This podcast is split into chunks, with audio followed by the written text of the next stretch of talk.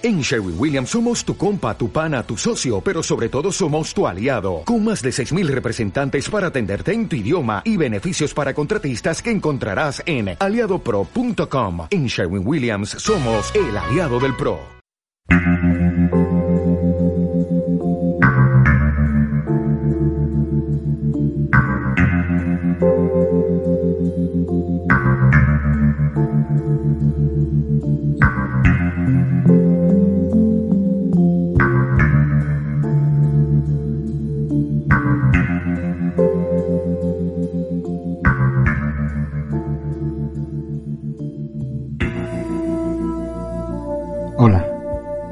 Sois todos bienvenidos a un nuevo capítulo de documentales en la cueva.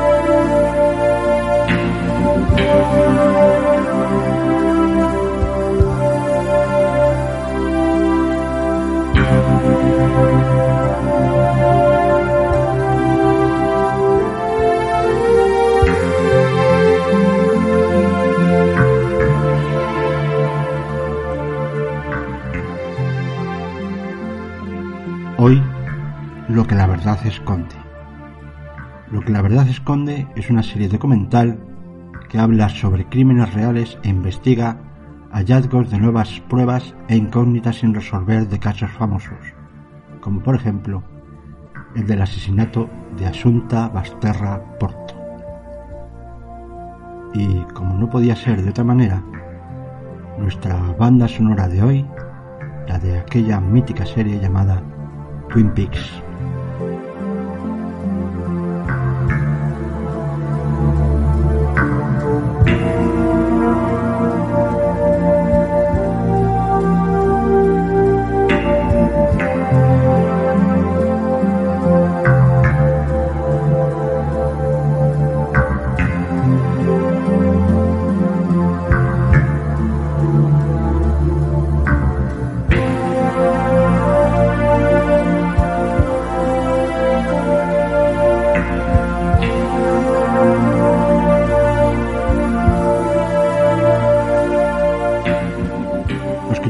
Habituales sabéis que suelo decir siempre que estos documentales se emiten enteros, sin cortes ni añadiduras, y lo único que pretendemos es darle una máxima calidad al sonido.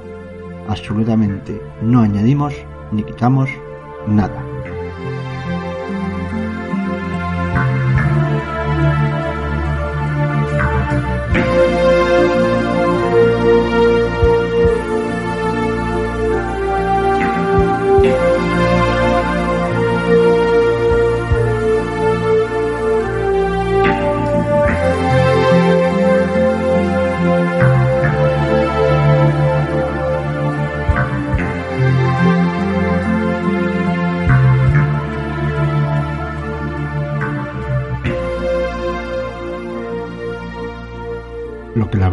Esconde aporta material inédito y pruebas que abren la puerta a otras teorías que no se barajaron o se desestimaron durante la instrucción del caso.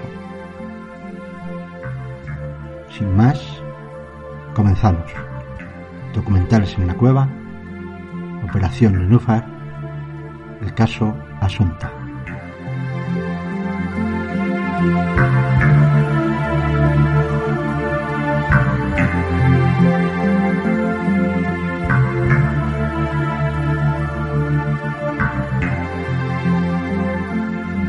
Este es el relato de cinco días de septiembre de 2013, que conmocionaron a la opinión pública española.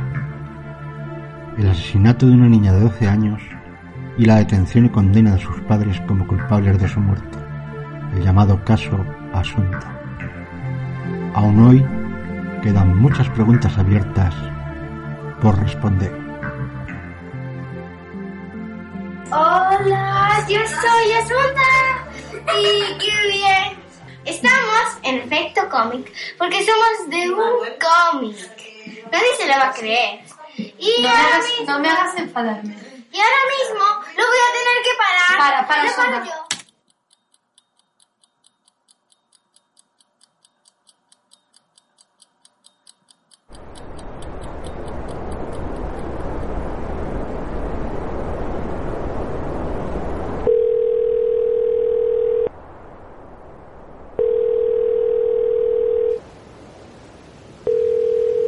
112 Galicia, buenas noites, dígame. Le llamo de aquí de Cacheiras, por favor, que es que hemos encontrado aquí una niña y creemos que está muerta. ¿Creen que está muerta? Sí, sí, creemos que, que está muerta. Tiene los ojos blancos, tiene sangre en la nariz, está meada y está tirada aquí en el talud junto a una canaleta. A ver, exactamente, dígame dónde están ustedes. Nosotros estamos en la reta de Cacheiras, donde está la glorieta, y se mete a la izquierda una pista forestal que no tiene salida. ¿Se han acercado a la niña? ¿La han tocado? No, nosotros no hemos tocado a la niña, pero estamos aquí junto de ella.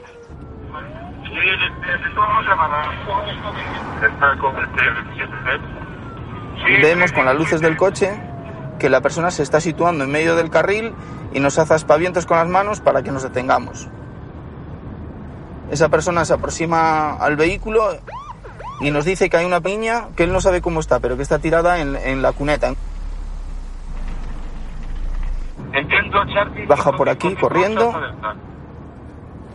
Nosotros seguimos a esta persona y observamos aquí a una segunda persona, la cual lo estamos viendo por el espejo que nos está siguiendo. Está con el 317. Sí, 317.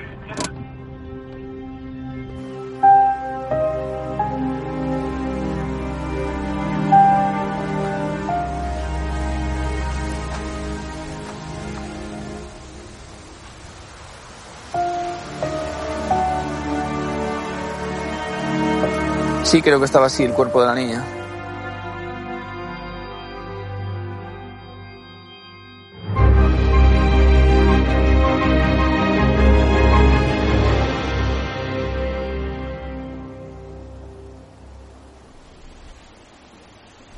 Llegamos aquí, entonces eh, José fue el que llamó al 061.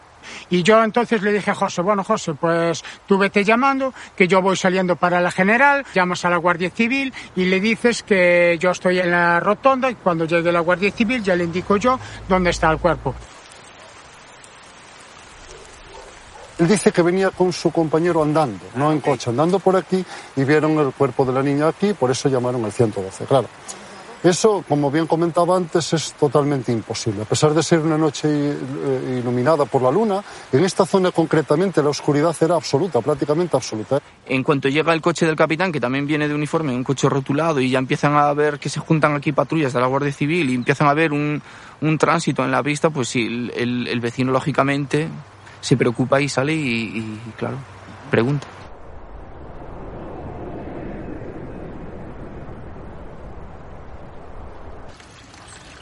Estábamos aí sentados no sofá. Ve un coche blanco da lá que ven sendo algo que encontrou. Ve un coche, viña algo apurado. A verdade, viña algo apurado, que foi contei Viña hacia baixo. Eh, a mesma Ven de recu E colleu e marchou hacia lá. E dali marchou hacia a rotonda hacia baixo. Entrou aí por onde veu aí E colleu esa pista hacia arriba. E non nos volvemos a ver máis Entonces, ante el apunte del compañero que me indica que este tenía un coche cuyas características encajan con lo que me estaba, le había comentado el vecino, es por lo que le digo que de forma inmediata me lleva al lugar donde se encuentra su coche, donde tiene su coche. Yo le dije, bueno, pues el coche está en el bar, señor agente. José había bebido, tenía miedo a dar positivo y yo llevaba un año y medio sin carnet. Y entonces me dice la judicial, vamos a ir al bar a ver dónde tienes el coche. Está en una cafetería, un bar que se encuentra de aquí a unos 500 metros. Y estoy yendo hacia el coche donde me dice, y esquivando los baches que hay aquí en esta pista, con las luces del coche, en una de las maniobras vieron un cuerpo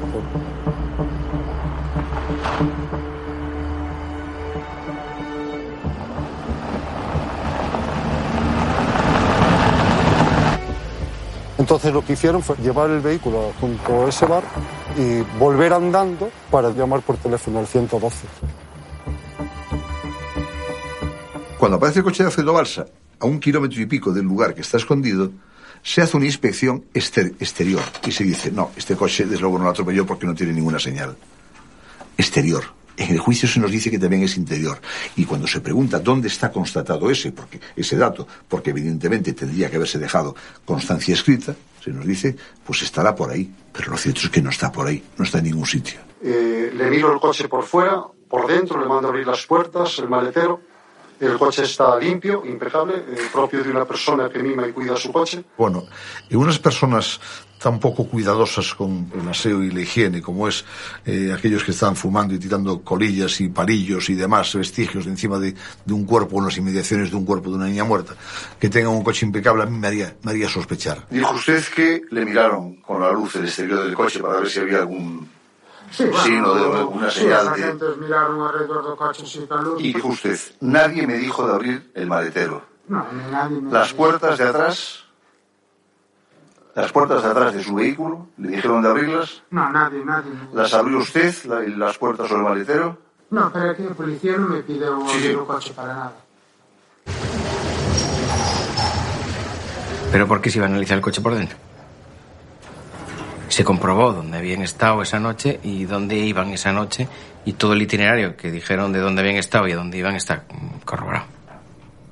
Al día siguiente, por la tarde, que es cuando se decide qué coches se tienen que llevar al laboratorio, ese no se incluye. Porque los conductores de ese coche ya los tenemos localizados. A las seis y media de la mañana, más o menos, yo le pregunto, ¿nosotros nos podemos marchar? Eh, estamos detenidos, ¿qué va a pasar con nosotros? Bueno, podéis marcharos, ¿no? Y cojo el coche, dejo a José en casa y eh, voy, a, voy a tomarme un café a, un bar que hay aquí cerquita, ¿no? Y entonces, en ese momento que estaba yo tomando el café, pues llega el juez Vázquez Taín al bar y llegan los agentes de la judicial y se sientan todos en la terraza. Y en ese momento el juez Vázquez Taín dice, vaya chapuza, vaya chapuza que se ha hecho allí, porque eh, ni eso se lo oí yo personalmente, que ellos a mí no me vieron. Eh, a- al que encontró el cadáver no se le registra el coche, solo se le mira por fuera, había que registrar el coche por dentro. Eso dicho por el juez Vázquez Taín en la terraza del bar. Y bueno, yo después me fui escaqueando y marchando así tal como pude y me fui de allí.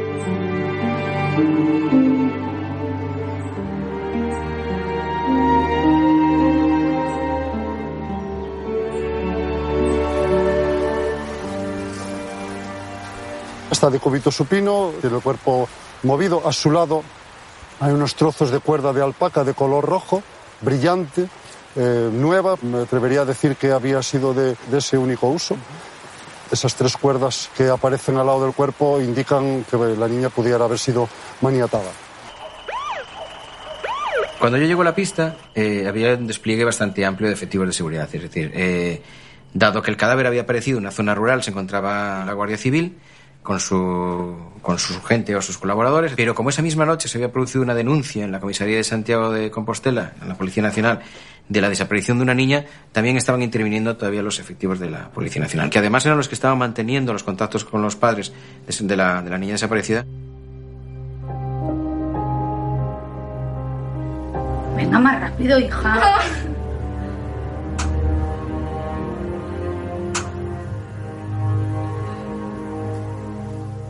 Falta mucho. Falta mucho. A la voy. Ahora me toca. Ah, Asunta devuelve. Espera. Asunta devuelve. Toma. Eh, espera. Asunta. Peladete. Está grabando, es que... Rosario Porto Ortega, 44 años, hija de un abogado y de una profesora de historia. Estudió Derecho en Santiago, en Francia y en Inglaterra. Ejerció la abogacía en el bufete paterno y también de su padre heredó el cargo de cónsul honorario de Francia en Santiago. Está grabando, es que... estudia en Pamplona, tenía buenas notas, estaba bien preparado. Él hacía economía, era una persona muy agradable, muy vasco, le gustaba salir a chatear. Conoce a Rosario y cambia radicalmente. Yo, Alfonso, te quiero a ti, Charín, como esposa y me entrego a ti y prometo ser La salud y la enfermedad todos los días de mi vida.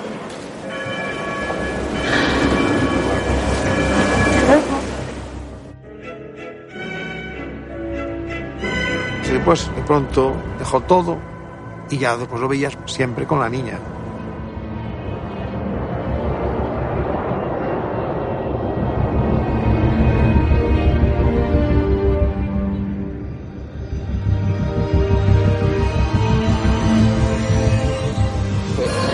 Y ponerse a llorar.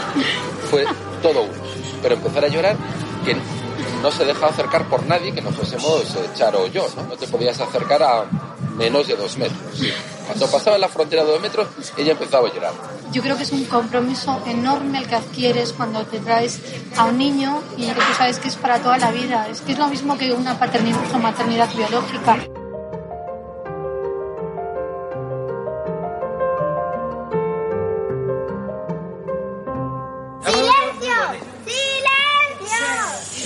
Este poema se lo dedico a...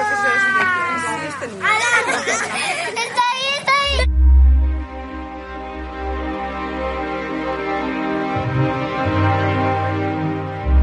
Hola Clara, ¿cuál es tu número de teléfono? Es que, no sé, pues si algún día quieres eh, hablar conmigo, preguntarme algo de los deberes, pues ya tendrías mi teléfono. Bueno, mejor yo el tuyo. Si quieres te lo doy también.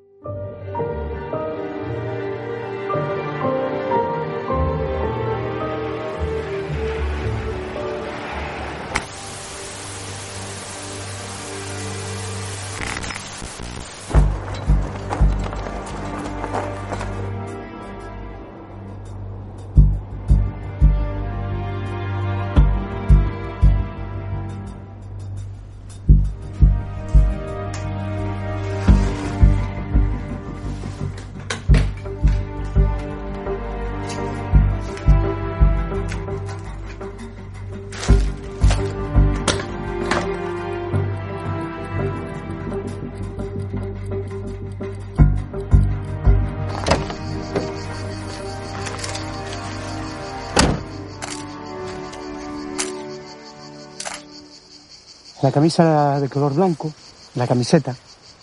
Y, claro, con la luz forense sí, sí que vimos a la altura del pecho, pues estaba claro que ahí había, había restos biológicos.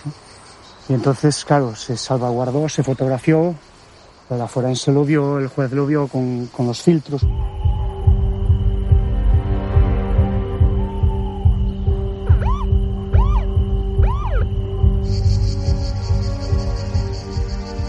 Yo lo que puedo decir es lo que vi con mis ojos y escuché con mis oídos. Las forenses, las dos forenses que intervienen en la noche del levantamiento del cadáver, entre otras cosas, lo que nos dicen es que con la llamada luz forense se aprecia una sustancia, literal, aparentemente semen, en una zona de la camiseta de Asunta muy perfectamente definida. En ese momento, eso queda ahí, se toman las muestras, se hacen unos recortes y se mandan a analizar. Si vamos a tener una prueba científica que nos va a decir qué material es y a quién pertenece al 100%, cualquier valoración previa es pues simplemente una opinión personal muy subjetiva y desde luego podemos decir que hasta cierto punto atrevida. Si tenemos en consideración que cuando se detecta el cuerpo de Asunta en la pista forestal de Teo, la camiseta está levantada y hay unas manchas aparentemente semen pendientes de confirmar por laboratorio, ¿cómo se puede sospechar en primera instancia de una mujer y no de un varón? Y sí centrar las sospechas precisamente en la madre de Asunta.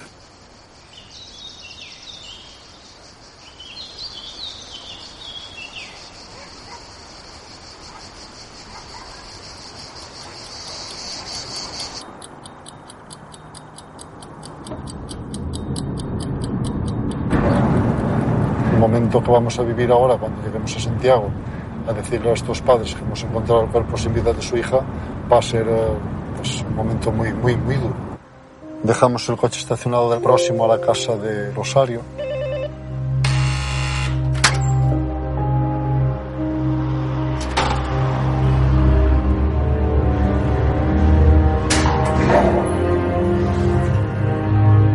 Somos agentes de la Guardia y, por desgracia, venimos a transmitirles una desafortunada noticia que es el hallazgo del cuerpo sin vida de su hija Asunta Bastel.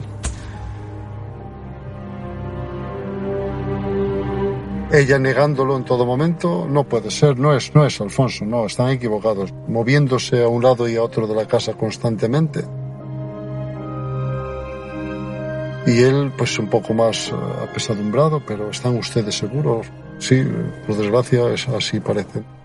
Y entonces nos indica pues, lo que había denunciado ante el Cuerpo Nacional de Policía. Pues, después de haber comido juntos en casa de Alfonso, pues, el piso de Alfonso está a escasos metros del suyo, pues que habían venido a casa, eh, Asunta se había dispuesto a hacer sus deberes y ella pues se había ido a hacer una gestión a, a una finca en Montouto.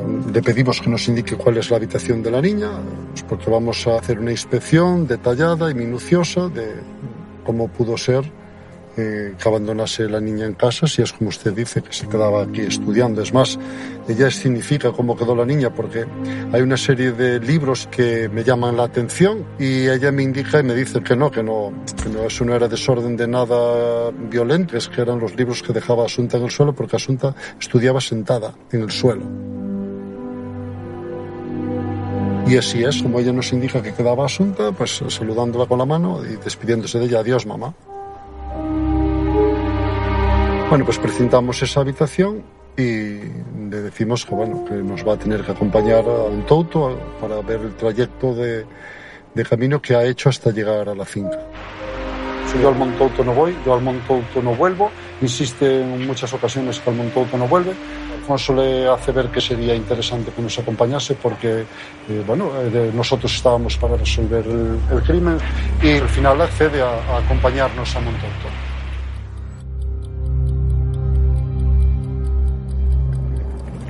Yo al volante, eh, recibiendo las instrucciones que me va facilitando Rosario y Alfonso y Rosario sentados ahí detrás y mi compañero el teniente Murias a mi lado.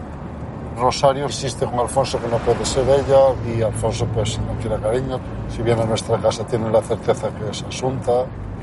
Solo espero que no la hayan agredido sexualmente, espero que no hayan abusado de ella sexualmente. Sí, lo dijo en varias ocasiones.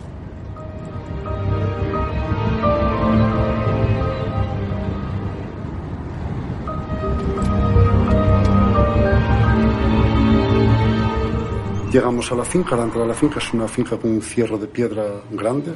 Eh, se abre un portalón de, metal, de color verde, creo recordar. Y bueno, pues vemos de frente una, una casona, ¿no? Un tipo pazo. Eh, entramos, eh, eh, nos dice que tiene que desactivar la alarma porque la casa tiene alarma y la activa y la desactiva siempre que llega allí. Bueno, por supuesto, cuando nos dice que tiene alarma, eso sí es un dato para la investigación interesante porque las alarmas cuando se activan y desactivan queda reflejado y registrado su horario de conexión y desconexión. Y es justo nada más franquear la puerta y desactivar la alarma cuando empieza a comentar que necesita ir al baño, que necesita ir con urgencia al baño y eh, automáticamente emprende pues, eh, la subida de las escaleras a la primera planta, a la planta superior. Según subimos hay una habitación, ella entra en esa habitación, mi compañero Murias entra tras ella, pero hay unas palabras entre ellos, ¿no? Eh, donde ella quiere justificar algo y él coge una papelera y ella quiere al parecer echarle mano a la papelera para cogerlo o manipular lo que hay dentro.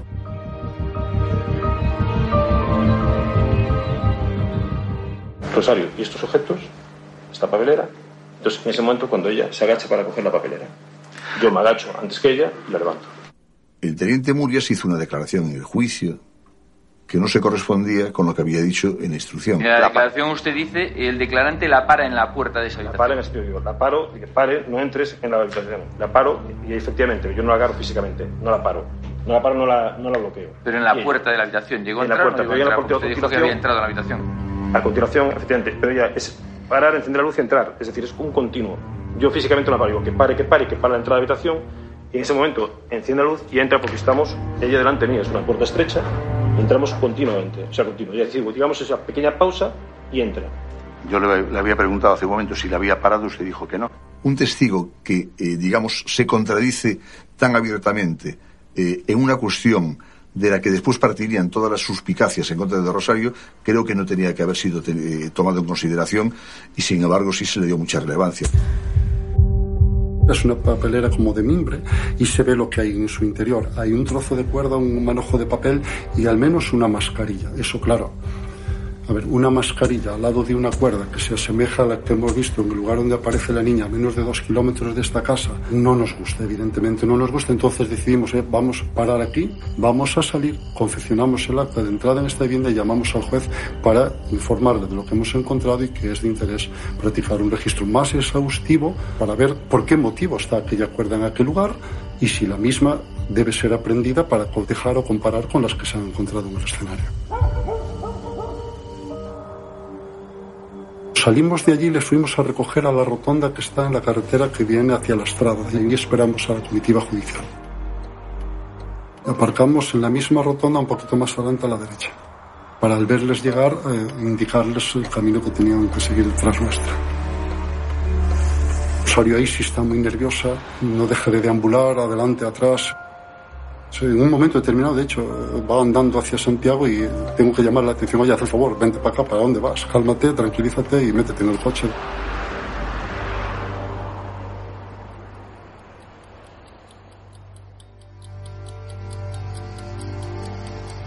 Antes de trasladar el cadáver, pues se embolsarían lo que es la cabeza,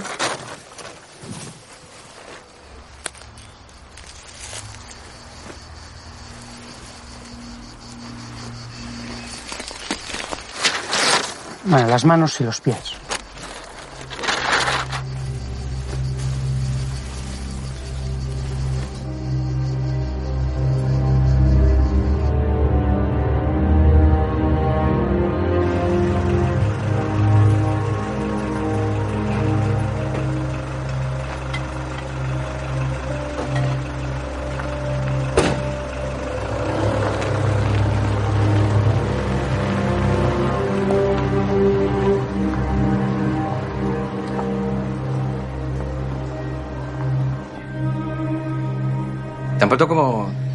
Las diligencias en la pista, estoy con un compañero de la Guardia Civil, que es el que me va a trasladar a casa de Teo, y nos estamos desplazando para allí. Y en ese desplazamiento recuerdo que, que lo que íbamos comentando es lo extraño que parecía todo, ¿no? Es decir, lo falto de, de, de orientación que estábamos y lo, lo único que nos podíamos explicar era que esa casa tuviera alguna relación con, con la aparición del cadáver.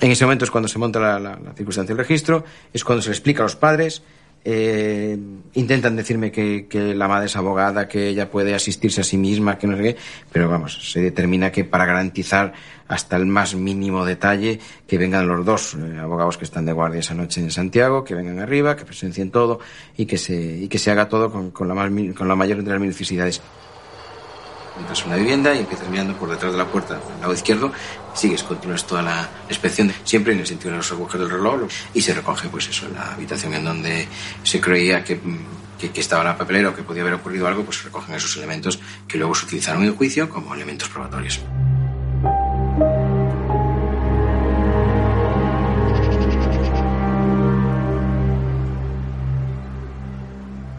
Una cuerda aparece en un lugar y aparece en otro lugar.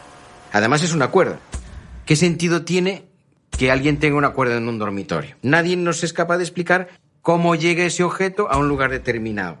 Su composición química, sus diferentes características, te va sumando eh, circunstancias que tú tienes que valorar. Se hace un estudio morfológico, un estudio eh, comparativo y, y lo que concluimos es que Tres de esos trozos de cuerda recogidos en la pista forestal Ramallosa coinciden en todas sus propiedades físicas y composición química con el rollo de cuerda y con un trozo de cuerda más de los que aparecen en la vivienda familiar de Teo. Eso no quiere decir, o no tenemos evidencia, de que tengan un origen común. Esa prueba se hicieron dos analíticas. Una de la pintura y otra del componente del plástico. Estamos hablando ya de palabras mayores. Es casi el ADN de la, de la de la cuerda. Pero es que esas cuerdas son de serie y por tanto no me digan que es el ADN cuando los cortes a cuchillo o a tijera no coincide el extremo que aparece en la pista con el extremo que aparece en la casa de Montaut. Eh, se dijo aquí, incluso por compañeros de usted, de que esa cuerda era algo muy habitual y muy visto en el rural gallego, por supuesto en la zona de Santiago, Cacheiras, Teo y demás. ¿No se les ocurrió preguntar en alguna tienda, establecimiento próximo, para saber si alguien podía haber comprado recientemente esa cuerda, dado que además se destacó su brillo y su... Sí se, sí se preguntó en, la tienda, en una tienda agrícola próxima al chalet, la más, creo que la más inmediata al chalet, y tampoco esa persona eh, nos comentó que, que Me tenía acaba de decir que todas las gestiones que se hicieron son las que constan en ese informe y son llamadas telefónicas. No, consta un dato también sobre una gestión en una tienda agrícola, creo recordar. Tras varios meses de supuesta investigación, se me dice que hicieron siete llamadas telefónicas a otros tantos establecimientos y ninguno conoce la procedencia de ese tipo de cuerdas. Que puede haber las verdes, que se pueden encargar a Portugal, pero que no hay nada. Bueno, pues yo con muchos menos medios que eh, lo que tienen las fuerzas de seguridad del Estado, eh, hago un encargo a una persona de mi entorno y le digo, mm, acércate a cinco, seis, siete tiendas de los alrededores y a ver si encuentras. Y encontré otras tantas exactamente iguales. Lo que no se puede es tomar en serio que una persona que aporta una cuerda de nylon, una cuerda de algodón, una cuerda que ni siquiera es polímero ni nada parecido, y diga que son exactamente iguales solamente porque son naranjas. Entonces no se diga que se trató de manipular cuando realmente lo que se trataba era de decir, a ver, ¿de dónde vienen estas cuerdas? Porque a lo mejor resulta que podemos llegar a quién es el autor de los hechos porque alguien habría comprado en algún establecimiento próximo o no tanto un cordaje de esa naturaleza. Eso yo lo interpreté y lo puse de relieve y lo sigo diciendo como una tomadura de pelo de la investigación a efectos de desautorizarme y de decir que yo estaba buscando, digamos, donde no había. No se quería indagar porque ya se tenía un culpable desde el minuto cero, no desde el uno, desde el minuto cero. Bueno, esta es la cuerda naranja con su textura. Vamos a buscarla en la ferretería que mencionan en el juicio. Buenas tardes. Estaba buscando unas cuerdas de este tipo. Esta es cuerda de empacar. Yo es que no te lo trabajo. No. ¿Y alguna parecida? ah, es pero, lo- lo más parecido. pero es blanca. Es blanca. Color no. He preguntado a la ferretería arriba, he preguntado a otras ferreterías. Vamos a ver, esta corda utilízase para pacas, vamos. Claro, sí. Eu non sei fijo de onde a teñen. Pregunta nesta ferretería por que esta ferretería ten de todo. De este tipo no, ¿verdad? No, no para que lo entiendan. Difícil encontrar por aquí, ¿no? He estado ya en dos o tres. un partido. Ten que ser ese.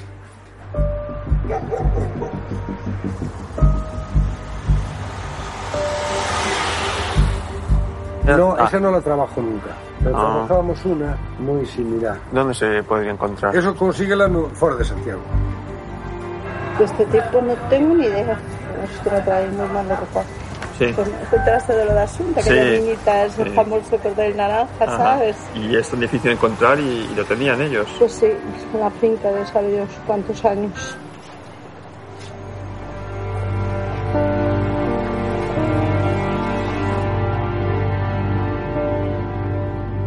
En principio hay que tomarlo ya de inmediato como un homicidio y todas esas horas que vienen a continuación son importantísimas. Domingo es cuando se inspecciona toda la ciudad de Santiago para ver dónde hay cámaras para recoger al día siguiente. Se trata de localizar el mayor número de, de cámaras. Eh, Se entra en todos los establecimientos eh, de la zona y de, de alrededores, eh, bueno, pues por círculos concéntricos. Vamos desde el principio hasta abarcar una zona bastante amplia. En ese momento seguimos sin saber si la niña había estado o no estaba en la casa, si la niña había salido voluntario o involuntariamente de la casa.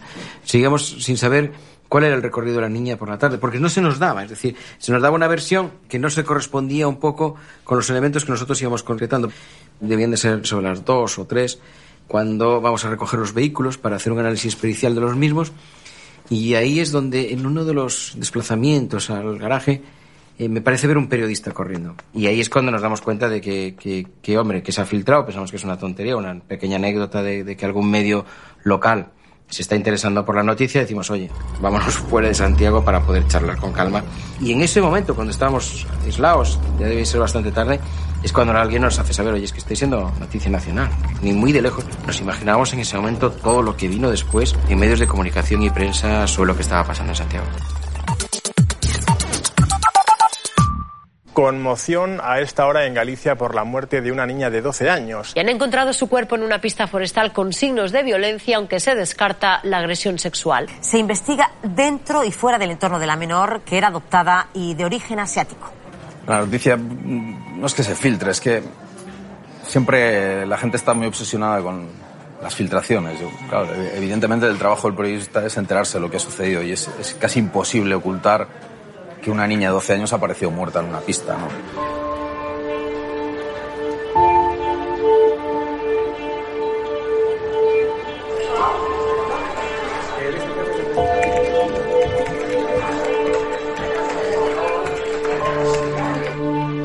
Yo me vengo a la redacción del periódico, como un cualquier domingo normal, y en eso me llaman que Alfonso Basterra quiere hablar conmigo.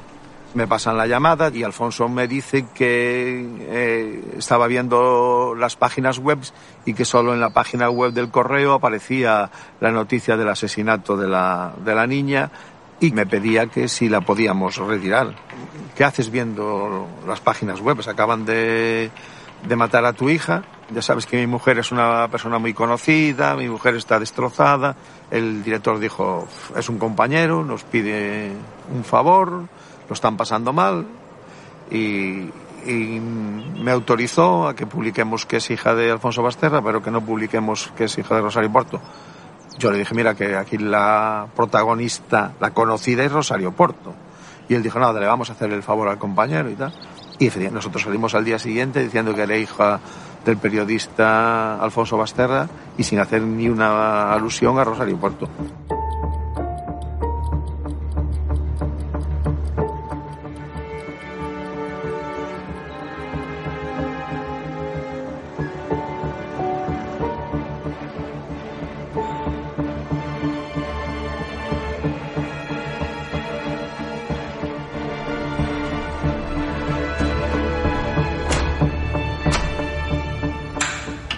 La autopsia comienza con la eh, cavidad craneal, ¿no? El cadáver tiene allí sus pies y está situada su cabeza. Luego ya eh, se examina eh, tórax y abdomen, y en este caso la región eh, genital. Continúa con el cuello.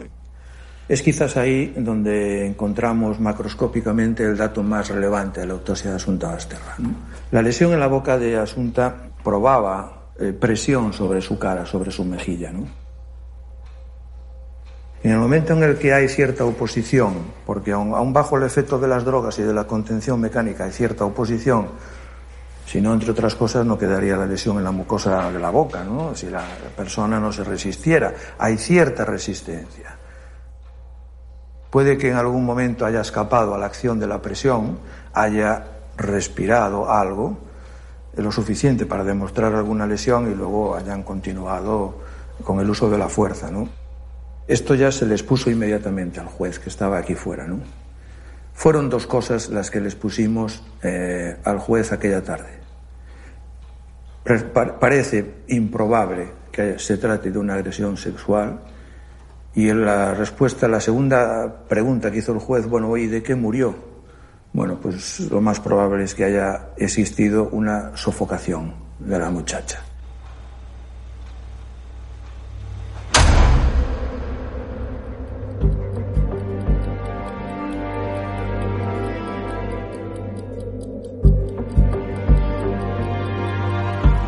Se solicita a los establecimientos que nos aporten esas grabaciones.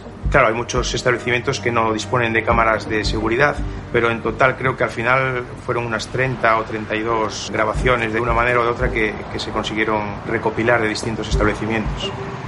La Policía Judicial y los forenses aún tardarán varios días en remitir sus informes definitivos al juzgado. Lo que sí ya se ha acordado es la entrega a la familia del cadáver de Asunta, que será incinerada mañana en la intimidad. El luto esta tarde en el velatorio de Asunta, de origen asiático, adoptada por una conocida familia compostelana, se ha trasladado también a su instituto, donde los compañeros la han recordado en silencio. Nos están desesperados intentando de alguna manera comprender o que pudo pasar.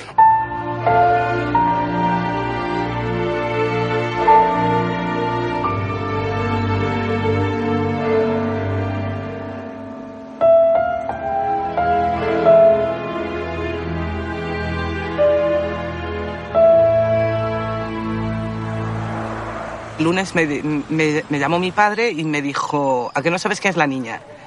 Es, es la hija de Charo. Y yo me quedé alucinada. Y además, como hacía poquito que se habían muerto los padres, sí me preocupé mucho por Charo, porque se muere su madre, de repente se muere su padre. Y la niña aparece muerta. Es-. Es que ya, ya, lo, ya lo ha perdido todo. Yo ni, ni fui capaz de pensar qué reacción podría tener Rosario, sino el impacto de que, desde luego, o sea, aquello famoso de no hay dos sin tres, la habían tocado ellas todas juntas en, en dos años. Cuando te das cuenta de que sí, de que es eso, pues empiezas a llorar y, en fin, ya empiezas a darte cuenta de que algo enorme acaba de ocurrir a una persona muy importante para ti.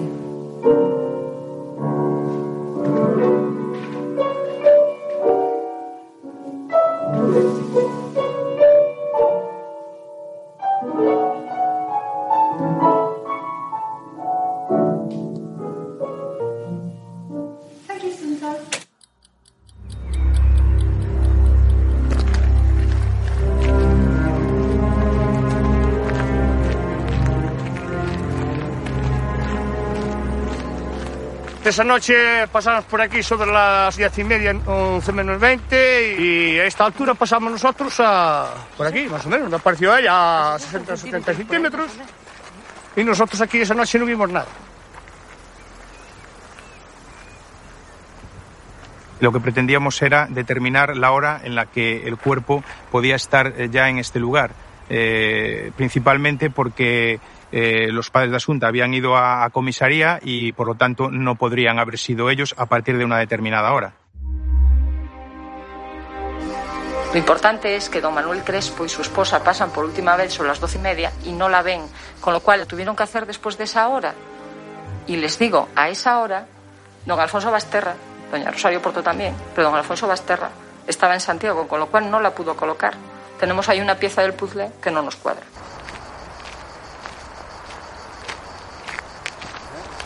¿Usted recuerda lo que declaró de instrucción respecto a si vio la niña o no vio la niña? Si lo hubiera, llamaría yo. Yo no lo vi, yo dije antes, yo no vi el cuerpo allí. Que no lo viese es su verdad. A lo mejor estaba, a lo mejor no estaba. Él insiste en que no lo vio y que debería haberlo visto. A ver, hay que entender a los testigos en su forma de pensar y luego interpretar sus declaraciones según su forma de actuar. Y era una persona, nosotros nos pareció una persona de unas afirmaciones demasiado categóricas. Niña podía estar allí y usted no haberla visto al pasar. Para mí, para mí, Dios, hombre, no es un yo, claro, que fue lo que dije. Yo no soy yo, pero la niña podía estar ahí. Es, es muy difícil. Cando chegamos aquí a primeira vez da rapazas serían as 11 algo. Bueno. 11, cuarto, 11, 20, non? estamos aquí sobre 20 minutos. Sí. Nós cando salimos hacia baixo que serían as 12, 5. Sí, máis ou vale. menos. Ali pouco tempo votamos, votamos... minutos e volvemos. Minutos. Sí, sí. Mando e tal, falando mirada tal. Que si andan pasando unas presidencias 12, 20. Yo en este caso concreto tengo una percepción más visual y directa porque estuve con este señor en la pista el día que apareció el cadáver y sé que no la vio porque le preguntaba que me la señalara y no señalaba ninguna vez hacia el lugar donde estaba el cadáver. Ponte como ti queiras. Eu para mí non estaba ali. Vale. Non estaba ali, ti digo que queiras, eu que queres que che diga que estaba ali? No. Para mí que non estaba ali. Y hay una diligencia en la que se hace constar, y además en ello se fundamenta la Guardia Civil para sospechar de Rosario Porto, por la delicadeza, el cariño con que se depositó el cuerpo de la niña y además el haberlo hecho en un taluz, en una noche de luna llena que era visible para cualquiera que pudiera pasar por el lugar, incluso a cierta distancia.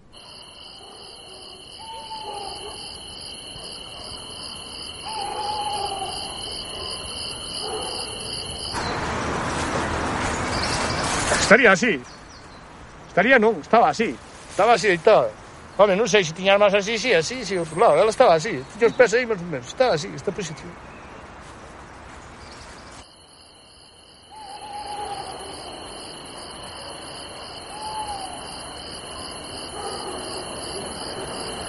Hay que distinguir, eh, quizás por eso el- la instrucción, hay que entender un poco todo el mecanismo de la instrucción española, en donde los que están en determinados momentos, en determinados lugares, dan algo por sentado.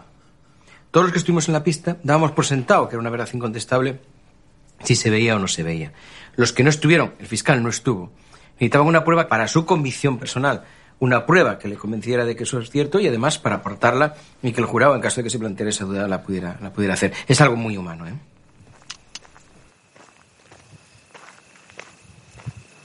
¿Esto se supone que es la zona donde? Ahí estamos grabando desde el sur de la pista hacia el norte.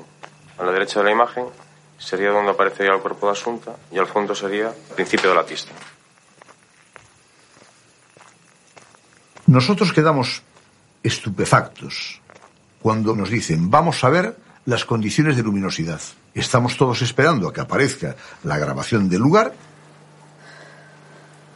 y no hay nada. Y al cabo de unos minutos o de unos segundos que se hicieron largos, ¿Suficiente o quieren...? más que suficiente. eh, los que están exponiendo allí la teoría de la no visibilidad en contra de lo que habían dicho el día anterior, por escrito, por escrito, eh, dicen, no, no, es que no ven nada porque eso es lo que se veía. Ese vídeo que nos han puesto aquí, ya lo ha dicho el señor Gutiérrez Aranguren, para darnos una idea de cuál era la luminosidad de la pista, o es una broma o tiene mucha deficiencia técnica.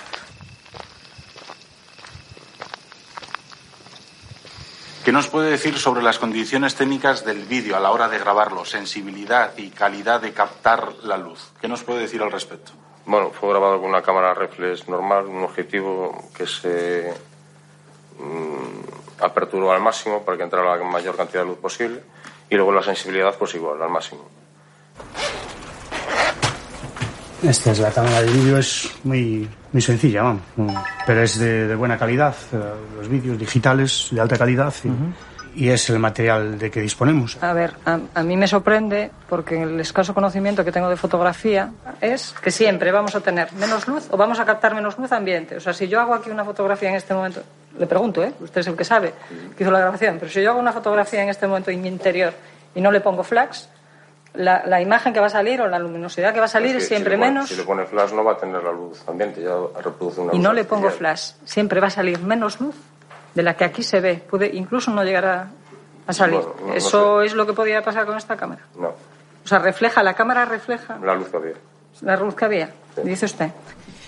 Yo creo que cualquier persona que quiere demostrar que esa prueba está mal hecha, y es algo común, es decir, yo creo que hasta si es tan vulgar, tan mal hecha y tan absurda, es tan sencillo como acercarse por allí con, con, con cámara y demostrar que es falsa.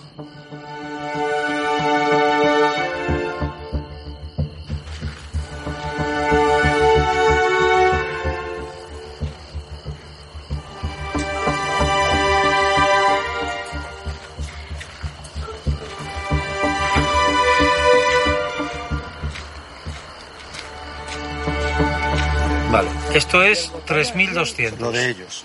Que es la eh, sensibilidad a la que ellos grabaron su vídeo.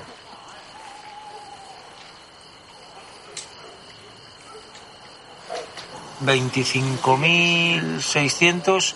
que esto es lo que correspondería a la visión humana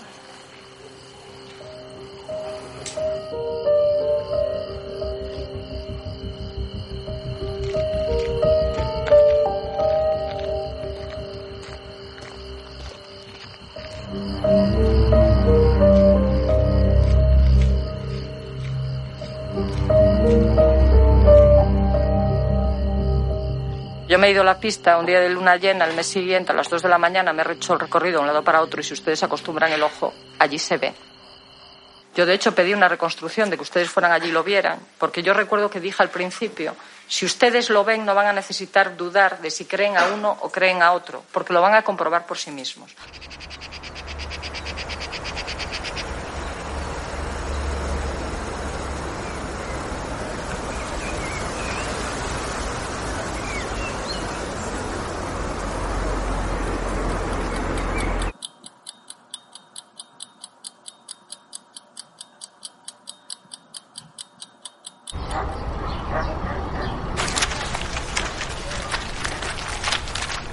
El lunes por la noche las profesoras eh, acuden al, al cuartel de, Santiago. Unas profesoras de música eh, fueron a declarar a la Guardia Civil y contaron un episodio tan parecido al, al que pasó en nuestro curso que pensamos que estaban hablando de nuestro curso y equivocados de fechas.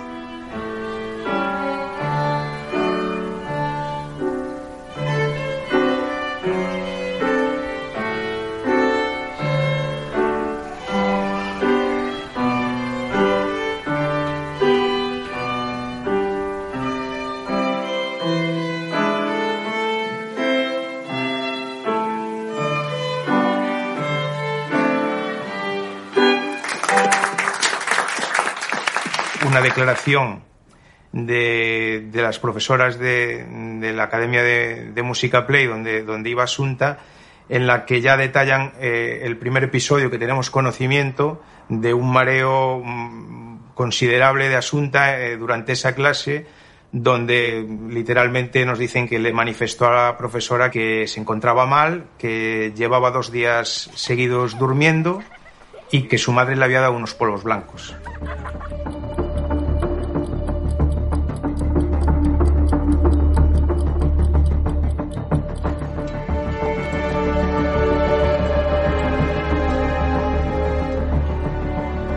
Las primeras grabaciones que son revisadas por parte de los compañeros de Policía Judicial de Santiago son las eh, cámaras de la estación de servicio de La Garulesa. El mismo martes, eh, por la mañana, a primera hora, se nos eh, comunica por parte de, nuestro compañero Beiras que había observado el vehículo Mercedes de color verde, propiedad de Rosario, y que lo que le sorprendía es que además de Rosario se veía que iba acompañada en el asiento delantero de otra persona que desde su punto de vista eh, tenía la impresión que se trataba de, de Asunta. Este es el vehículo, ¿ves? Como se va viendo poco a poco. Se pone toda, las, toda la secuencia porque queremos demostrarle al, al juez de que no es un reflejo del vehículo, sino que es algo que se mantiene en todos los fotogramas. Entonces, sabemos que es otra persona que va en ese vehículo, de estatura cortita y que posiblemente lleva algo blanco. Parado, o fotograma fotograma, se ve peor que en vídeo, por eso incluye el vídeo. ¿Sabes? En vídeo, si te fijas, el vehículo, bueno, está en bucle, entonces vuelve a iniciar. ¿Ves? Se va viendo poco a poco. Aproximando esa imagen lo, y eh, lo máximo posible, pues se llega a determinar que la persona que va al lado, todo indica que se trata de Asunta, que además eh, iba con una camiseta blanca como, como fue encontrada la niña.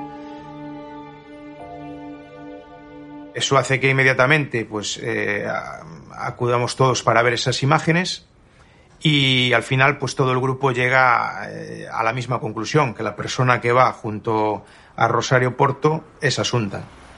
Bueno, esto da un giro ya de 180 grados a la investigación. Confirmamos que Rosario nos había mentido con esa grabación.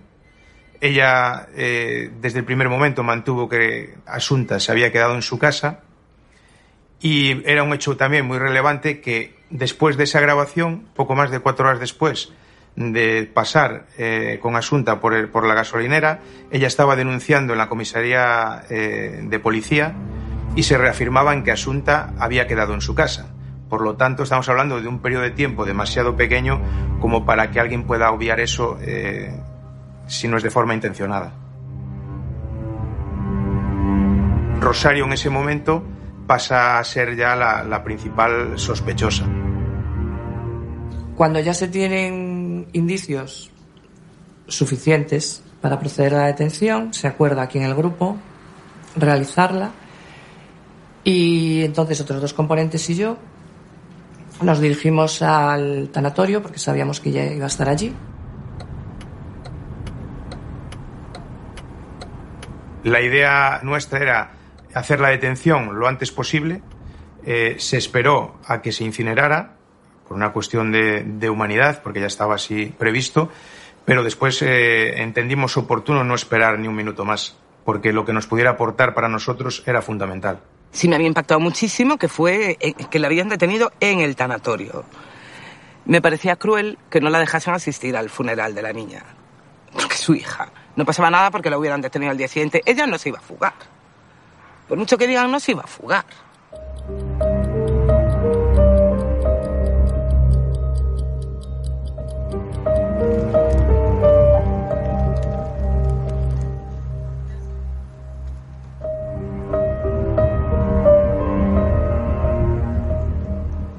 Me identifico, saco mis credenciales eh, y le digo que necesito que me abra por favor la puerta que está ahí en el exterior para acceder con un coche oficial al, al interior del tanatorio y que sea discreto, que sea muy discreto, que nadie se entere de que estamos aquí en este momento. Aquí, creo que aquí aproximadamente, estaba Rosario, eh, una periodista, Teresa Navaza, y un grupo de gente que, que escuchaba en ese momento los comentarios que hacía eh, Teresa, no recuerdo exactamente de qué. Una educación, una afabilidad, era una niña tierna, superdotada.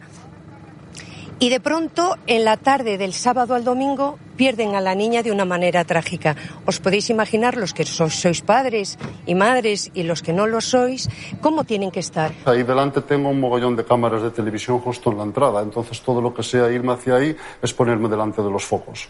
Mi idea era, pues viendo que hay una puerta, pues saldrá al exterior y podré irme hacia el lugar donde tengo el coche guardado, a donde le dije a mis compañeros que metieran el coche. Veo que eso está cerrado, veo esa alambrada está cerrada y no, no llego a ver aquella puerta que ahora porque me la han indicado desconocía que existía. Entonces es aquí cuando digo, bueno, pues no queda más remedio que llevármela por la puerta principal. Me acerco a ella, le digo, Rosario, ¿cómo estás? En ese momento ella no, creo no, que no me reconoce, le digo, mira, soy Manuel de la Guardia Civil. Ahí sí se da cuenta. Y le digo, mira, necesito hablar contigo pues un par de minutos, un poquito más en la intimidad. Siento mucho los momentos en los que está pasando, por los que estás pasando. Le, le, esa cierta compasión, ¿no? ese pésame de, de los momentos que vive. Y, y, ella, pues sí, accede a ello, la cojo, bueno, de forma muy natural, ella también es muy próxima, entonces la cojo del brazo y la voy acompañando, buscando yo mi salida para llevármela y pues haciéndole preguntas de forma que ella pues me narrase su estado de ánimo en todo momento, ¿no? Le pregunto pues si ha acudido a algún tipo de ayuda psicológica porque sería importante dado lo trágico que es la pérdida en este caso de un hijo y es aquí aproximadamente donde yo voy buscando que alguien me indique cuál es la salida. Y no recuerdo si fue el gerente o la persona con la que primero me había hablado, que si me hace un gesto como que será la puerta para salir. Entonces yo aquí pues sigo eh, pues, con, escuchándola de lo que me va comentando acerca de su estado de ánimo. Aquí al salir al exterior observo que no está el coche oficial con mis compañeros. Eh, eso me pone un poquito más tenso. Hombre, confío en que hayan podido entrar, que no haya habido ningún tipo de contratiempo en el acceso. Eh, apuro un poquito más el paso, continúo escuchando el relato de, Rosario en cuanto al momento que estaba atravesando. Es aquí que ya veo pues que efectivamente está nuestro coche estacionado. Eh, ella me pregunta, ve a Begoña, la reconoce, dice, pero, ah, está Begoña también. Mi compañera estaba aquí. En ese momento aparece mi compañero Gaby desde esta puerta metálica que yo creí que era una red metálica desde la otra puerta, por lo que intuí que no había salida al exterior. Y ya aquí, pues eh, nada, le digo que lo que le tengo que decir, que mejor se lo digo dentro del coche, abro la puerta, la hago subir y pues me subo tras ella. Y es una vez dentro. Rosario, pues quedas detenida desde este momento por toda supuesta implicación en el homicidio de tu hija eh, Asunta Basterra Porto.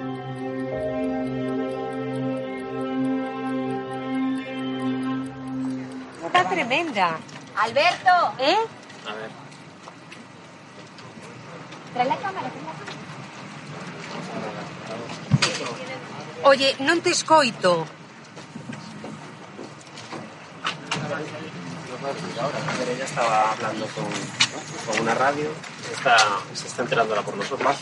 Mira, perdona, Saltaba ahora es- mismo. estaba contestando a los compañeros de la radio gallega una cosa en directo muy breve que no sé si han colgado o no, yo lo tengo, y me acaba de decir que una noticia de última hora que la Guardia Civil ha detenido a la mamá de la niña por incoherencia en sus declaraciones. Sus padres, habéis visto, se acaban de marchar, se han ido hace un momento del tanatorio. Yo no he podido ni hablar con ellos porque os estoy atendiendo. Es la primera noticia que tengo y a mí si hablan de incoherencias, mm, como ser humano pienso en el nerviosismo de una madre que ha perdido a su hija y, y- y- y que puede equivocar la hora de entrada, de salida, no lo sé. Es que sería especulación es lo que os pueda decir porque es la noticia que acabo de tener en directo. Pero como ayer han circulado tantísimos rumores por esta ciudad, han circulado los rumores de que se... Perdonad, de que que el padre lo habían detenido, el padre estaba con nosotros en el tanatorio, que el padre se había muerto, estaba con nosotros. O sea, se ha No, Teresa, confirmado. se ha confirmado esa noticia. ¿Cómo, ¿Qué No se lo le pasó sé. por el cuerpo, por la cabeza en ese Pues momento? mira, mm, creo total y absolutamente en la inocencia de la madre de Asunta, pero total y absolutamente pondría la cabeza y los pies en una hoguera, que me las cortaran.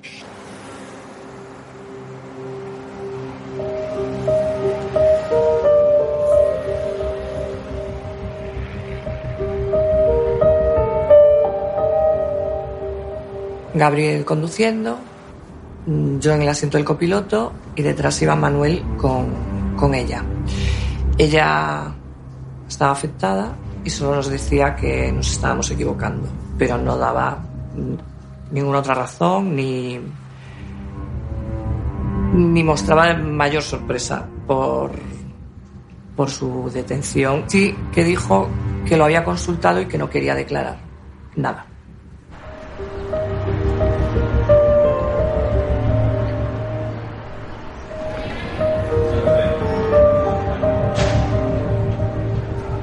Yo al ser la única componente femenina del grupo, normalmente me hago cargo de, las detenciones y de los acompañamientos a las detenidas o a los menores.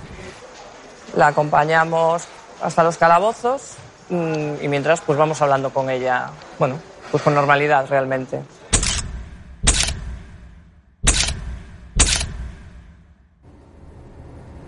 Cuando son personas que no han pasado por este, por este lugar, pues la gente se agobia mucho porque es muy, la verdad es que es muy desagradable. Es, bueno, es un sitio muy reducido, oscuro, frío.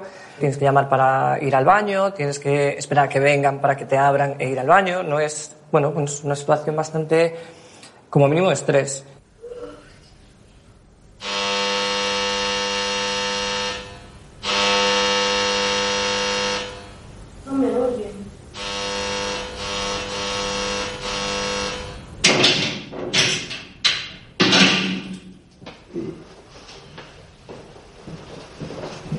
Quiere servicio?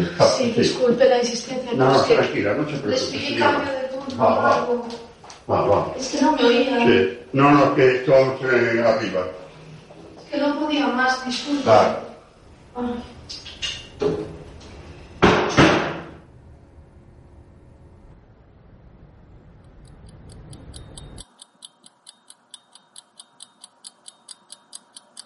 El martes 24 por la tarde tiene cierta ansiedad una vez que es detenida y, ya nos indica que, le haría falta tomar esa, medicación, porque sin esa medicación no iba a aguantar en el calabozo y que, bueno, que era una medicación que tenía prescrita y que la tomaba diariamente. Me pongo en contacto con, con Alfonso para ver si era posible que nos trajese la medicación que su esposa tenía prescrita. Él llega al cuartel de Santiago, me hace entrega de la medicación y en ese momento aprovecho para decirle que sería importante para nosotros que prestara declaración porque teníamos varias preguntas que hacerle para tratar de aclarar algunos aspectos. Él en ese mismo momento me dice que no va a declarar con nosotros, que declarará delante del juez si, si lo llaman. Me hizo entrega de la medicación, preguntó un poco cómo se encontraba su esposa, se le informó de que estaba bien, estaba en los calabozos de la comandancia de La Coruña y poco después pues ya se marchó del cuartel. Lo cierto es que la negativa a declarar nos sorprendió bastante. Entendíamos que, bueno, podía ayudarnos a aclarar algunos aspectos en los que teníamos bastantes dudas y desde el primer momento se negó a declarar. Bueno, no, no tenemos eh, sospechas sobre su posible participación porque en ese momento no había eh, nada que lo indicara, salvo que, bueno, también fue una de las últimas personas que, que había estado con, con Asunta.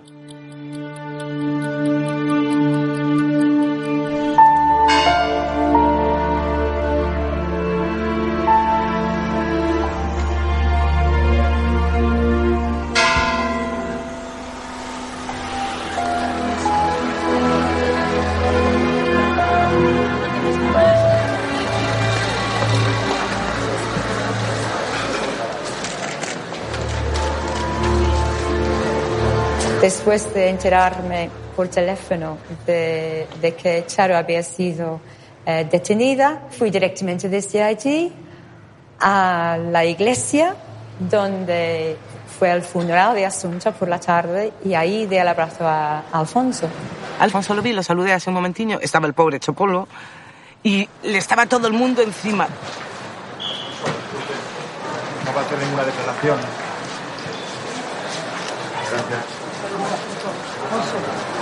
Bueno, y Alfonso, la, la foto que salió en la voz, es- es- él de refilón mira una- un cámara que debe estar por el suelo, le está diciendo como te cojo, te mato. Sí, sí, sí. Alfonso en ese momento no estaba para gaitas y con razón. Mi impresión fue de que Alfonso probablemente estaba bajo sedación. Eso es la, la impresión que tuve, porque le vi como, como muy mm, casi de estatua, ¿no? casi mecánicamente abrazando a las personas. Eso fue mi impresión en ese momento. Medios creo que no les permitieron entrar, pero creo que en la puerta de la iglesia sí que ahí estaban amontonados. Yo me acuerdo de tener que pasar a través de un par de cámaras. Hasta más tarde no sabes que todo eso ha sido un posible engaño.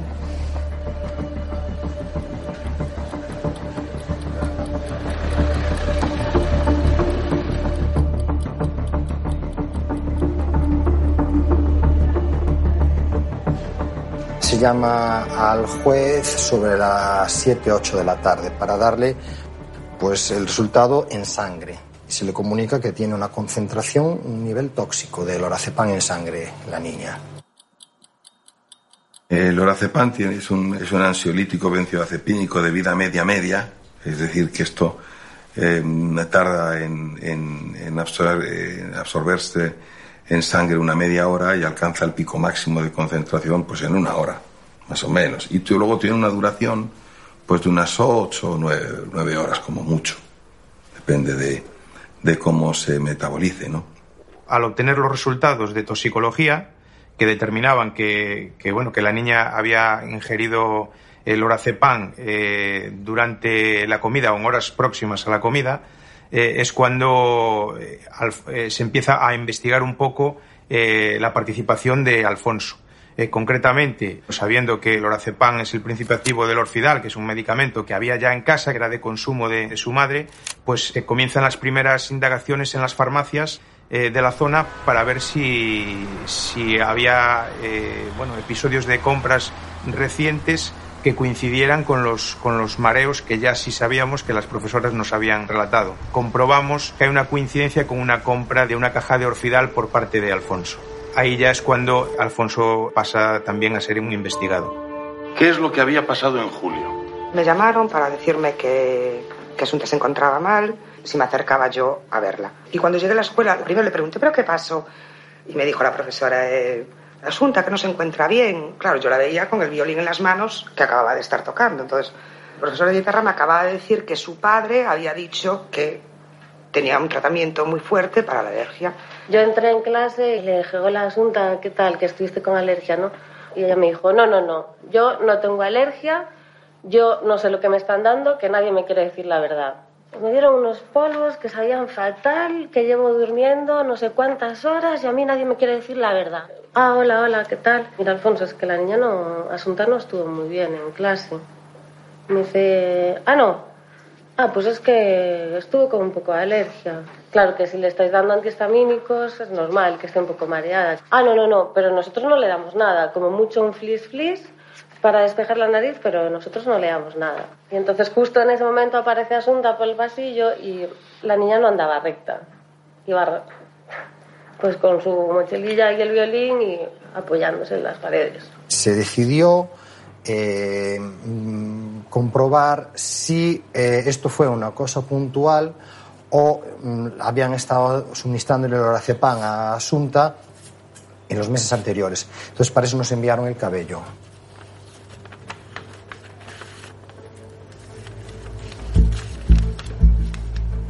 En el caso de Asunta nos mandaron un mechón bastante largo que eh, nosotros dividimos en, en secciones, sería cortando, y nos piden que estudiemos eh, el último año.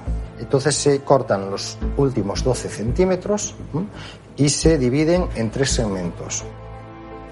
Y eh, se encuentra positivo en el último, en el segmento más próximo a la cabeza. O sea que en, en los últimos 3-4 meses le habían dado lorazepam.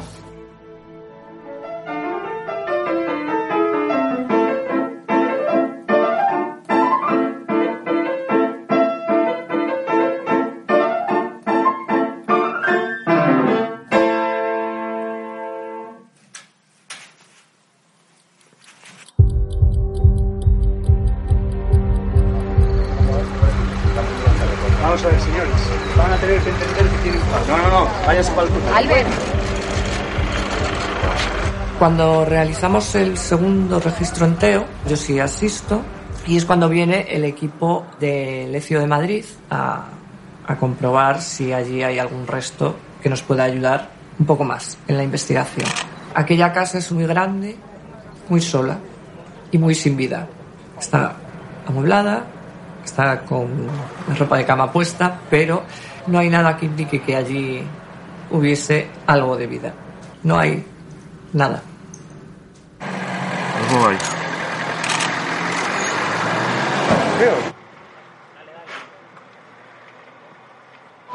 Padre, sí, ahora sí es el padre. Sí, ella está ahí. Ahí estamos dos. Está, está, chicos, ahí.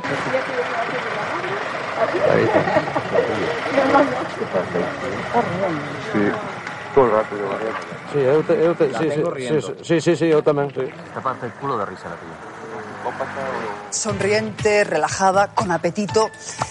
En definitiva, de buen humor. Una imagen desconcertante para tratarse de una mujer que acaba de perder a su hija. Me llama mucho la atención a mí que... A ver, a todo el mundo. ¿Por qué crees que sonríe la madre?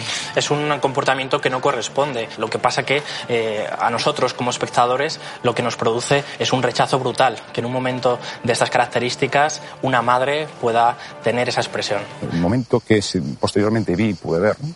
en los medios de comunicación, que fue la famosa sonrisa ¿no? de, de- de Rosario y tal, bueno, yo, quiero recalcar que ese momento era, era el final, de, la última hora del registro, y lo que sí ocurrió es que efectivamente Rosario se encontraba mal, cada vez se encontraba peor, anímicamente, digo emocionalmente, y entonces nos, eh, se habló con, el- con la Guardia Civil, se habló con su señoría, y se solicitó la presencia de médico forense en un momento dado, o bueno, por lo menos pudiesen pautarle algún tipo de medicación para que se tranquilizase. Estoy completamente de acuerdo contigo. Una sonrisa no prueba nada. Pero la cara, desde, no, desde un punto de vista judicial no prueba nada. Moralmente, a mí sí me dice algo. Mi compañero Juan Guillán, que pues empezó a contar una anécdota, bueno, varias anécdotas de, de Francisco Porto, del padre de Rosario. Y entonces hablábamos de varias anécdotas judiciales, bueno, eh, lo que despertó la risa no solo de Rosario, es decir, despertó la risa de todos los que estábamos allí, incluida la Comisión Judicial y de los guardias civiles, porque bueno, y de esa manera intentábamos, intentaba Juan en este caso, descargar esa emotividad que existía y que, bueno, que la estaba llevando a un- a una situación complicada desde el punto de vista anémico. Luego, lo digo porque posteriormente sí que pude ver que eh, parece ser que solo se reía, ¿no? El registro y, y- y no se ajusta a la realidad. Ella estuvo el 98% del tiempo del registro triste, llorando y una situación complicada emocionalmente. En esta circunstancia acaba de morir tu hija, las circunstancias que sean hace menos de 48, 72 horas, es que a nadie se le ocurre que se esboce ni una mínima sonrisa. Aquello no era una reunión de amigos, ¿vale? Pero bueno, fueron muchas horas y hay, hay momentos para todo. Hay momentos de esparcimiento, hay momentos de, de llanto, hay momentos de duelo, pero mm, las imágenes que salieron no son, no son toda la realidad de lo que allí pasó, sino que han sacado justo lo, lo más, lo más, claro, lo que más llama la atención. Es el primer caso que se diferencia del resto porque estás contando punto a punto, minuto a minuto, tipo Twitter, qué es lo que está pasando en, en Santiago. En ese coche sale detenido el padre de Asunta. Alfonso Basterra ha sido arrestado después de siete horas de registro en la vivienda familiar de Teo, a Coruña. El padre participaba hoy en el registro de la vivienda en calidad de imputado, aunque se encontraba en libertad. Alfonso, ¿qué tal está? Imputado. Está imputado. ¿Usted participó en el homicidio? Preguntando. Díganos algo. ¿Usted que era conocedor, por ejemplo, de, de que fuera su mujer? Al menos podría decirnos eso, Alfonso. Que es usted inocente. ¿Cómo ha visto a su mujer? Inicialmente se había barajado la hipótesis de que a lo mejor fuera su exmujer y que usted estuviera encubriendo el asesinato. Porque imaginamos que es muy duro para usted. pero- Me hacía así con la cabeza. O sea, usted si, si hubiera sido su mujer, usted la hubiera encubierto, pues sería su actitud.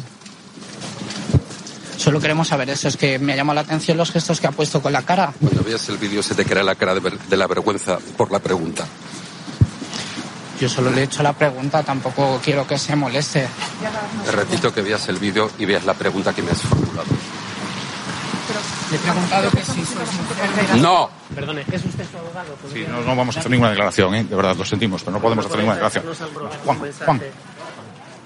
Alfonso se lo toma con cierta perplejidad, lógicamente, pregunta por qué, qué es lo que ha hecho él, qué es lo que ha podido variar desde que entra aquí y se muestra colaborador y colabora durante todo el día hasta que a la postre se le detiene. Lo que hicimos fue eh, cotejar las compras que se hacían de esa medicación con los episodios acreditados de, mm, de Asunta, de mareos de Asunta, o con ausencias eh, del instituto que también se dieron lugar. Y sí ahí se vio una clara correlación entre las compras, eh, desde que Alfonso com- compraba el Orfidal, eh, o bien el día siguiente o bien, o bien a los dos días, se producía un episodio de mareos de, de Asunta.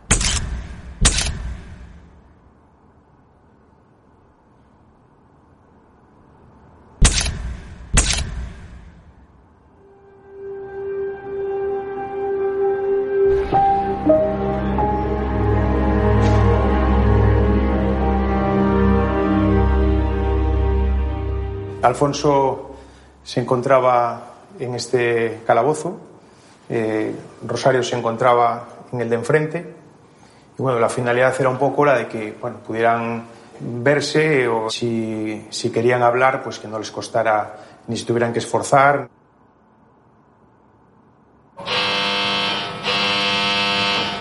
Agente, por favor. Agente. Déjalo, Alfonso, no te preocupes. Voy a intentar tragarla con saliva. Vale. Alfonso, Sí, ¿quién puede estar haciéndonos esto? no lo sé, nena, pero por eso mismo hay que tener mucha calma. Yo te quiero y tú me quieres. Eso es lo más importante, pero es que el problema es que tienen que tener, no sé, Calma, calma. Descansar y no te ser dio fuerte. tiempo a eso, ¿verdad? ¿Eh? No te dio tiempo. No. Deja la mente en blanco. No pienses en nada ni en nadie. Y es la mejor forma de estar relajado.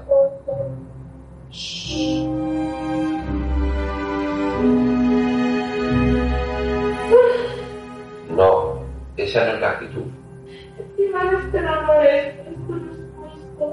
Ya lo sé que no es justo, pero todo se va a aclarar. Pero Asunta no vuelve. ¿Cómo? Que Asunta no vuelve, Alfonso, que no vuelve. Ya lo sé, Charo, ya lo sé.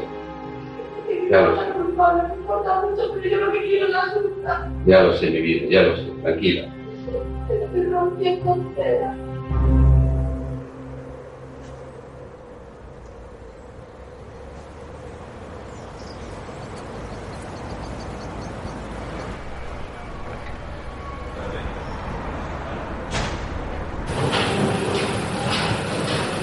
Aprovecha para dormir un poco, nena. No soy capaz de contar. Tarde o temprano caerá. ¿Qué? Tarde o temprano caerá. Claro que caerá. No tengo ni la más mínima duda. Y mañana igual ya salimos en libertad provisional o alguna cosa así. Pero luego va a haber un juicio, Alfonso. ¿Eh? Que va a haber un juicio. Bueno, pero si encuentran culpable, ¿no? Y lo encontrarán. Entonces no habrá juicio. Habrá juicio para él, no para nosotros. Irá a la cárcel toda su vida. No digas nada inconveniente porque sabes que nos están grabando. ¿Perdón? Que no digas nada inconveniente porque nos graban. Ya, bueno.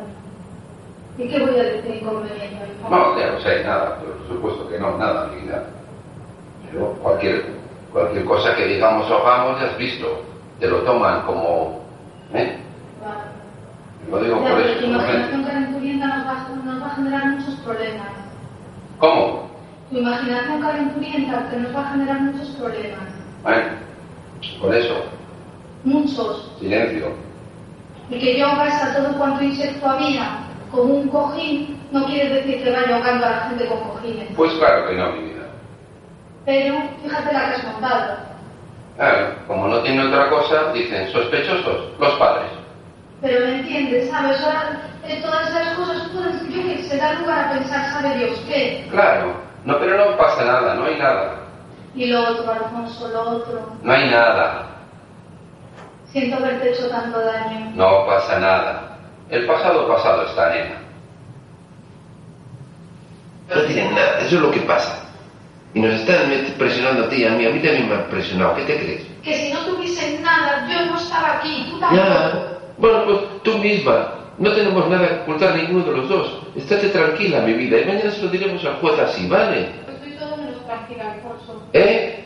Que estoy de todo menos tranquila. Bueno, calma, venga. No, calma, no, porque yo no me quiero ir a una cárcel, ¿sabes? Tengo mucho miedo. Y yo también tengo miedo, Charo, ¿qué te crees? Lo que no podemos, y es lo que están pretendiendo, es perder la confianza el uno en el otro. Yo sigo manteniendo que tú eres inocente. Y tú, eres, y tú debes seguir manteniendo que yo soy inocente, porque lo somos. ¿De acuerdo? Mañana hay que decir lo justo, lo necesario, lo que quiero el juez, nada más. Y sin fisuras, firmes. Pero lo que sí tengo claro, Charo, es que mañana es el principio del fin de esta pesadilla. La asunta no nos la devuelve nadie, Alfonso. Ya lo sé, mi vida, ya lo sé. Pero ahora tenemos que dejar ese capítulo aparte y centrarnos en nosotros. Pues hay que dejar un momentito solo, mi vida.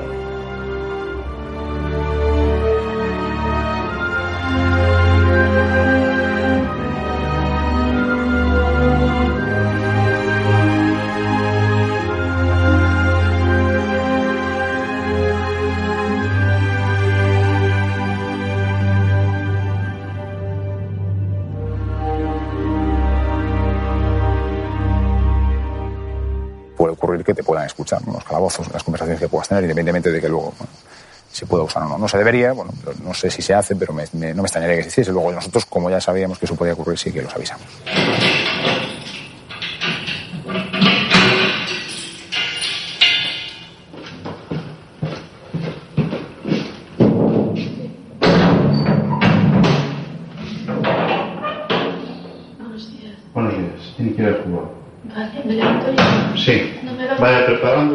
Acuérdate lo que hablamos ayer. Ya, No incurramos en contradicciones, porque cualquier fisura juega en nuestra cuenta. ya, Y no perdamos la confianza el uno en el otro. ya. Porque yo estoy absolutamente seguro de tu inocencia. Y yo de ti, Alfonso. Ya lo sé, mi vida. Pues, pues esa es la base de nuestro éxito. ¿Te das cuenta, cariño? Sí. Y puede ser un poco más largo de lo que esperamos, pero todo se solucionará. Ten confianza. Vale, Vale, mi vida. vale. Pues ya está. Te quiero mucho, Charo. Gracias, Alfonso. Tranquila. Ay, Dios mío, este. Todo se solucionará, mi vida. Tranquila.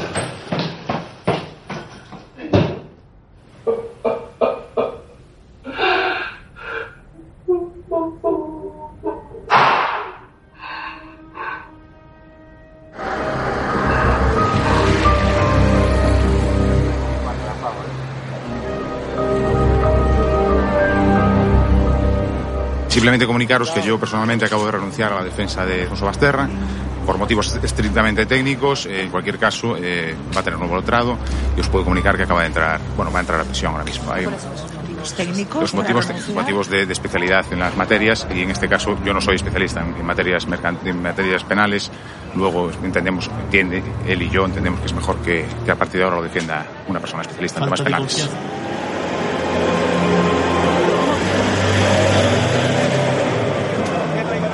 En ese furgón policial conducen a la cárcel coruñesa de Teixeiro a Rosario Porto y a su exmarido Alfonso Basterra. El juez ha dictado prisión para ambos tras tomarles declaración.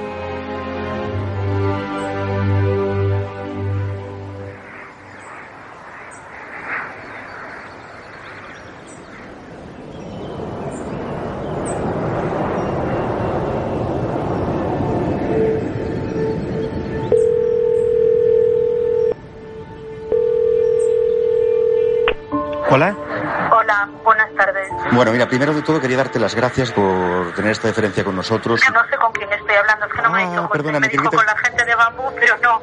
Perdóname, mira, soy Ramón Campos. Ah, eres Ramón, de acuerdo. ¿Cómo estás? Bueno, sobrevivo. Que no es exactamente lo mismo que vivir, pero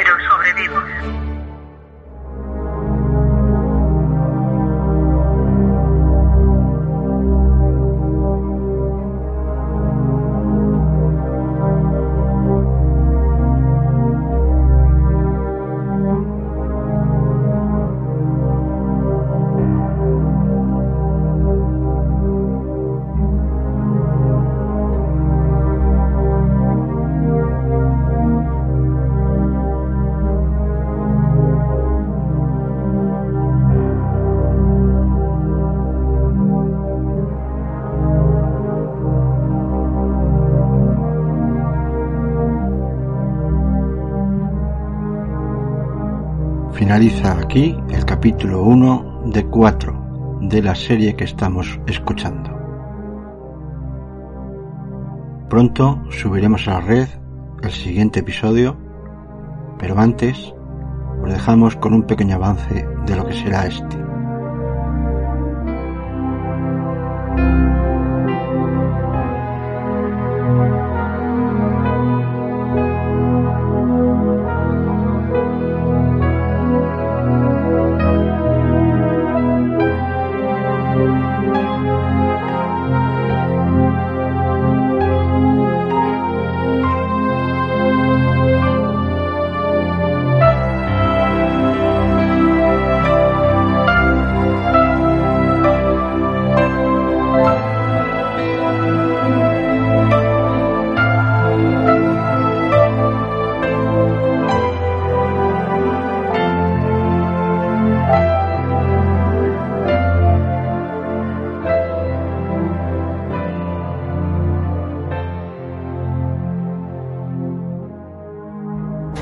Este es el momento de poner puntos y comas y lo que queremos es un último esfuerzo para, mira, cosa que me devuelvan a Asunta y eso es imposible.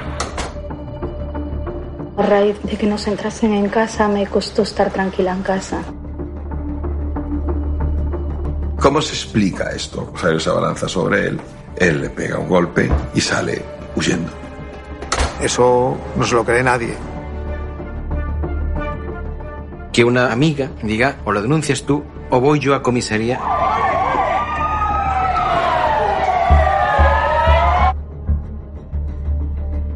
Esperamos ver amigos apoyándonos y no a gente gritando contra nosotros. Rosario, si hubiera lorazepam, ¿crees que Alfonso se lo pudo dar? La versión inicial se transforma en la niña vino conmigo a Teo porque ya sabemos que la prensa ha publicado que tiene usted imágenes de la niña. Vale, no se preocupe. Tengo muchas cosas encima. Desgraciadamente sí. Rosario fue juzgada y condenada antes de entrar en la sala de juicio. Y por tanto yo me vi en la obligación de defenderla antes de llegar a esa sala. Mató a usted a su hija. No mate a mi hija, no, no mate a mi hija.